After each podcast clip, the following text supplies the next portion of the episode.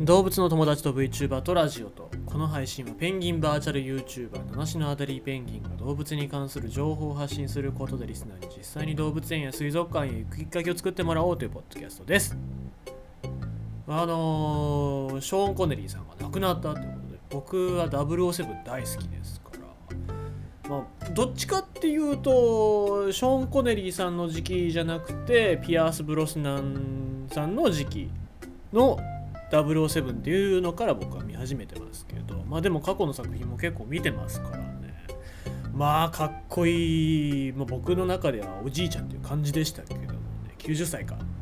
ね。えー、亡くなってしまいましてちょっと残念だなっていう感じ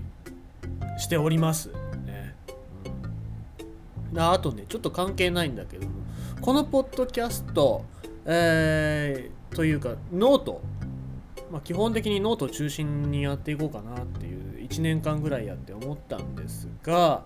えー、そろそろ有料化しようかなっていう感じでございます。まあ、値段がどれぐらいなったらいいのかなっていうのはわからないんですけども、まあ、1年ぐらいもう1年毎日投稿し始めてますから、まあ、1年経つか経たないかぐらいの時にちょっと変えようかなって感じですね。で、まあ無料でもなるべく1週間に1個ぐらいはまあ、見れるように聞けるようにっていうことはしたいんですけども、まあ、有料だったら毎日更新。これ聞けるけど有料の人は1週間1個ぐらいしか聞けませんよっていうようにしたいなっていう、まあ、そういうとこですね。あとはディスコードとか、まあ、動物の友達のサークル作るよっていう話をしてたんですけども、まあ、実際にサークル作ってしまおうかなっていう感じですね。いろいろ特典はつけております。あの僕が取ってきたデータそのまんまクラウドデータをほいってどっかに置いときますのでそれ全部見れるとかね。えー、あとは秘密の動画を見れるとかね、まあ、人に人には言っちゃいけないような動画を見れるとかね。なんかいろいろやろうかなと思いますけど。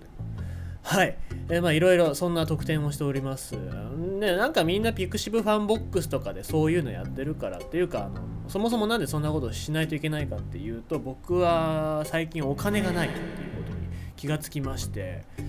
なのでやります。はい。そろそろ金策をしないと僕はあの死にます。はい。さて、えー、ということでございまして、ニュースでございます。これはまあ賢い。人間も賢いんですよ。人間も賢いんですよ。人間も賢い。もちろん賢い。でも、それよりも賢い生き物っていうのは何だっていう話でございます。はい。えー、それはこれでございます。はい。野生のカササギゴミ拾いをすれば食べ物がもらえることを学び環境美化に貢献。カラスカは非常に知能が高いということで知られてるんですけどもこのカササギ。カササギはね唯一、まあ、鏡に映ってる自分を他者でなく自分だっていうことを認識できる、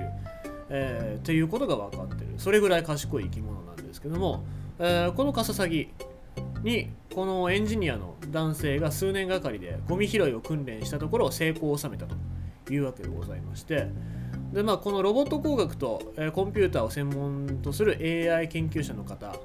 このハンスさんという方なんですけどもで20年ほど自宅の庭に住み着いている野生のカササギが、え屋外のランタンの複雑な鍵を開けているのを見て、えあるアイディアを思いついたということ。はそれはえ食べ物と引き換えに庭からゴミを拾ってくる持ってくるようにカササギを訓練することだったということでどういうことかっていうとえっ、ー、と金属のクズだったりとかペットボトルのキャップを、まあ、リサイクルするための穴を作ってそこに、えー、カササギが例えばそのキャップだったり金属くずだったりっていうのを落とすと食べ物が自動的に出てくるっていうそういう仕組みを作ったわけですよね。でまあ最初の方最初の方っていうのはさすがにカササギも非常に神経質で触れたりとか近づこうとしなかったんですけどもでそのうち2羽2羽がその機械の隣に桜の木に巣作って春に4羽のヒナが生まれたと。そしたらまあヒナ鳥のヒナっていうか、まあ、動物のヒナっていうのは基本的に好奇心が旺盛ですからその機械にかなり興味を示したということででそのうちの1羽がボトルのキャップを食べ物と交換する方法を見出して穴の中にポトンってボトルキャップを落としたと。いうわけなんですよ。でそれで、えー、だんだんだんだんとゴミ拾いをするようになっていったっていうことでございまして。でただそ今のところその1羽だけがゴミ拾いをしてきて、えー、餌を出そうとしてるらしいんですけども残りの3羽っていうのはどちらかっていうと食べ物を持ち去るだけっていうらしいけどまあそのうち覚えるだろうというそういう話でございますね。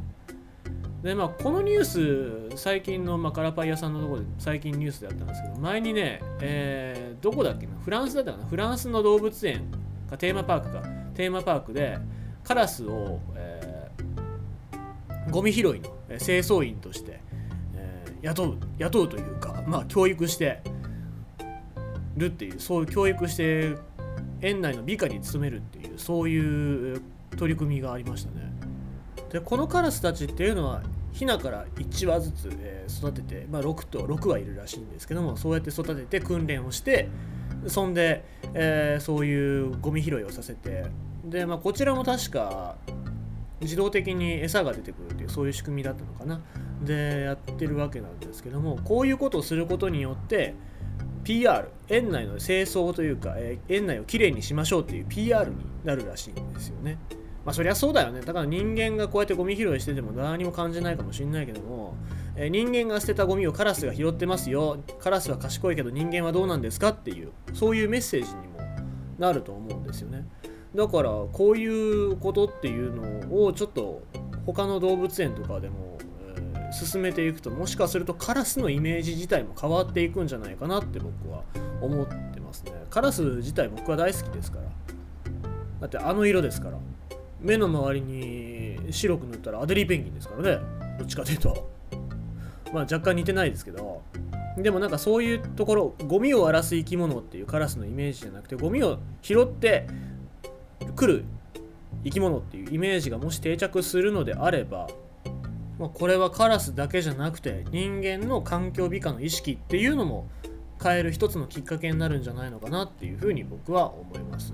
ということでございまして、えー、今回は野生のカササギ、えー、ゴミ拾いをするっていう話でございました。皆様も気をつけましょう。あ、あと今日はニコ生生放送予約しておりますので、